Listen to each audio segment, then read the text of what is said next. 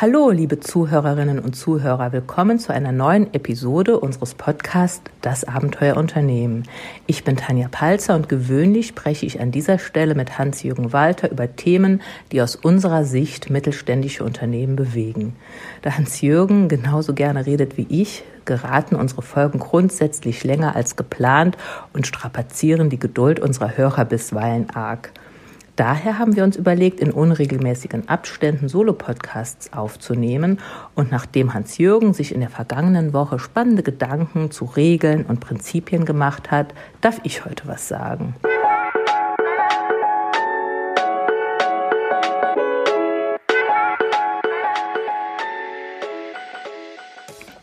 Wie schon oft betont, sind wir der Meinung, dass sich die Welt da draußen ändert, dass Komplexität und Dynamik zunehmen und dass dies auch den Mittelstand betrifft.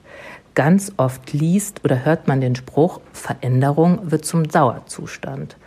Ja, und wenn Veränderung aber zum Dauerzustand wird, dann kann es ja auch nicht sein, dass Rezepte angesagt sind. Denn was heute gut ist, was heute funktioniert, kann morgen schon im besten Fall wirkungslos und im schlimmsten Fall sogar kontraproduktiv sein. Angesichts dieser turbulenten Zeiten maßen wir uns auch gar nicht an zu sagen, wir haben die Lösung, wir wissen, wie es geht. Nein, vielmehr reflektieren wir das, was wir bei vielen Unternehmen da draußen beobachten und wollen ja, lediglich Denkanstöße geben, die jeder Unternehmer ganz individuell für sein Unternehmen annehmen kann oder eben auch nicht. Inspiriert von Hans Jürgens Überlegungen zu weniger Regeln und mehr Prinzipien möchte ich dieses Thema heute noch ein bisschen höher hängen und mir generelle Gedanken darüber machen, ist vielleicht weniger mehr? Gilt dieses weniger ist mehr nicht nur für Regeln? Wenn man so in die Medienlandschaft schaut, dann begegnet einem dieses Thema ständig. Es gibt unglaublich viele Ratgeber, Ratgeber zum Ausmisten und immer öfter wird uns Minimalismus bei Konsum und Besitz empfohlen. Gleichzeitig streben wir aber nach mehr Wachstum. Es heißt, ähm, man will mehr Kunden, nach mehr Gewinn, aber auch mehr Achtsamkeit, mehr Nachhaltigkeit und so weiter. Wann ist denn jetzt mehr gut und wann ist weniger angesagt? Ich gebe zu, nicht so gern wende ich den Gedanken, weniger ist mehr auf meinen Kleiderschrank an. Und daher möchte ich den Fokus jetzt ähm, hier in diesem Podcast auch auf Unternehmen legen. Es soll auch nicht um gesellschaftspolitische Aspekte gehen. Außen vor lassen möchte ich die Frage, wie viel Wachstum wir uns auf dieser Welt überhaupt noch leisten können und ob höher, schneller, weiter immer unbedingt so erstrebenswert sein muss. Den Blick möchte ich ausschließlich richten auf die Arbeitswelt, also auf Regeln, auf Vorschriften, auf Prozesse und Gewohnheiten, auf Manage auf Managementpraktiken und ja, nicht zuletzt auch auf Ziele. Könnte es sein, dass auch dort gilt, weniger ist mehr? Und falls ja, dann weiß ich, ob es so ist und wie setze ich diesen Gedanken überhaupt um. Jeder kennt wahrscheinlich den Spruch, Strategie ist auch zu wissen, was man nicht macht. Also ganz konkret kann ja etwas nicht machen jetzt zwei Ausprägungen haben. Entweder erstens etwas Neues nicht einführen oder umsetzen oder etwas Altes, also etwas bereits eingeführtes, etabliertes wieder ja, zu entfernen, aufzugeben. Es gibt sicherlich viele, viele Gründe, Dinge nicht zu tun. Drei Gründe, die nach meiner Beobachtung in der, in der Unternehmenspraxis ähm, ja, ganz oft auftauchen, möchte ich an dieser Stelle näher beleuchten. Der erste Grund liegt in dem Umstand, dass oft nur wenige Punkte kritisch sind oder anders gesagt bedeutsam für den Erfolg eines Unternehmens.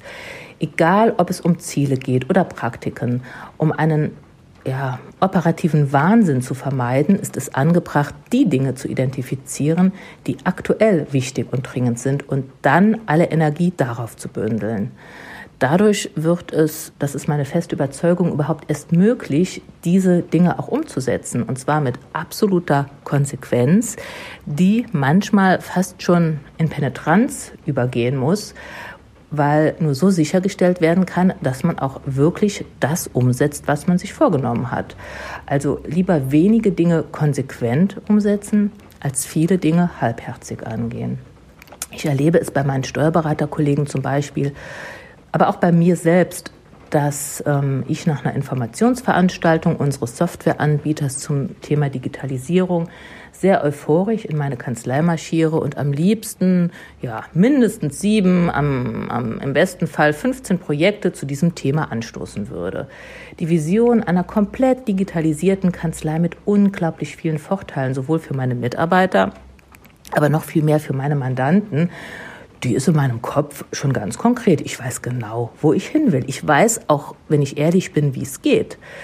Ähm, nur das ist so nicht drin. Also die Herausforderung liegt jetzt darin, das Denkwerkzeug weniger ist mehr im Blick zu behalten und die zwei bis drei Maßnahmen zu identifizieren, die wir auch wirklich umsetzen wollen. Die Erfahrung zeigt, dass selbst dies kein Selbstläufer ist und die Umsetzung sehr viel Energie und Konsequenz erfordert. Es ist ja so, wenn ich weiß, was ich will, bin ich noch lange nicht da. Und in der Regel kann man so ein Projekt auch nicht alleine schultern. Das heißt, man ist darauf angewiesen, dass ja, seine Mitarbeiter, sein Team da mitziehen. Und ähm, ich bin mir sicher, hätte ich zehn Projekte angestoßen, wäre sicherlich kein einziges davon wirklich erfolgreich gewesen. Ich denke, den zweiten Grund, sich über die Abschaffung beziehungsweise das gar nicht erst Einführen von Maßnahmen Gedanken zu machen, den können wir alle gut nachfühlen. Wenn ich etwas tun muss, also Energie in etwas investiere und gleichzeitig weiß, das hier bringt überhaupt nichts, das hier ist vollkommen sinnlos, aus welchem Grund auch immer, dann wirkt das, ich drücke es mal vorsichtig aus, sehr demotivierend. Ähm, zuweilen beobachte ich in Unternehmen, dass irgendwelche Kennzahlen aufwendig erfasst werden, dass Reportings abgeliefert müssen, meistens noch in ganz engen Fristen. Also alle haben ganz viel Stress. Ähm, ganz einfach, weil es in irgendeinem Handbuch so steht oder weil es schon immer so gehandhabt wurde. Und ähm, wenn wir ehrlich sind, in der Realität interessiert sich dann kaum jemand mehr wirklich dafür. Ähm, und der, die Produktion dieser Zahlenfriedhöfe, der lässt Frust aus. Und das ist auch für jeden nachvollziehbar, denke ich. Und hier kann die Überlegung, weniger ist mehr, sensibilisieren, ja, einfach und, und dazu führen, bestimmte demotivierenden und frustrierenden Praktiken erstmal zu identifizieren, sie dann abzuschaffen oder im besten Fall sie gar nicht erst einzuführen. Der dritte Grund dafür, dass es sogar gefährlich sein kann, vorschnell oder unüberlegt neue Maßnahmen einzuführen, ohne den Status quo vorher kritisch zu durchleuchten, liegt darin, dass wenn die Basis nicht, nicht stimmt, das Neue, das Zusätzliche sogar ein Eigentor sein kann. Das hört sich jetzt vielleicht ein bisschen abstrakt an, ist aber am Beispiel von Mitarbeitermotivation, glaube ich, ganz gut nachvollziehbar. Viele Führungskräfte, Trainer werden nicht müde zu appellieren, Hört auf, euch Gedanken zu machen, wie ihr eure Mitarbeiter motivieren könnt. Hört ganz einfach auf, sie zu demotivieren, was nichts anderes heißt wie macht einfach weniger.